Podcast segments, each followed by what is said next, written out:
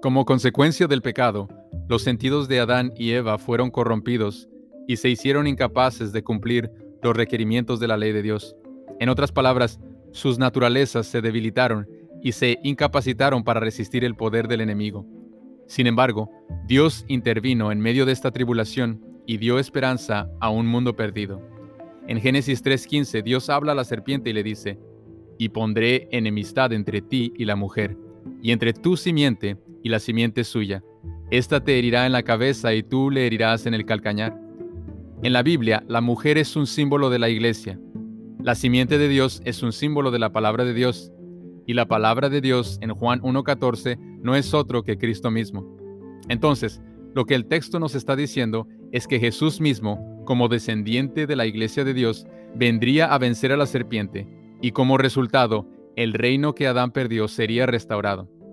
A través de esta promesa, Dios dio también una nueva oportunidad a nuestros primeros padres. Puso límite al poder de Satanás. El enemigo no tiene completo dominio sobre la humanidad. Es posible obtener victoria. Es posible salir del pecado por la fe en Cristo Jesús.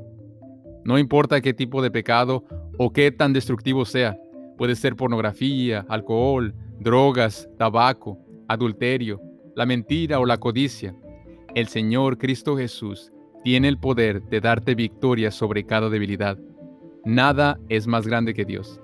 La ley de Dios es pura y santa, y los deseos humanos de la carne están en contra de ella. Mas, en Cristo Jesús, nuestras naturalezas pueden ser restauradas para encontrar armonía con los requerimientos de la sagrada ley de Dios y encontrar gozo al cumplir sus mandatos. Esta es nuestra esperanza. El pecado es un intruso y debe ser removido de nuestras vidas para siempre por el poder de Cristo Jesús. Que el Señor te bendiga familia.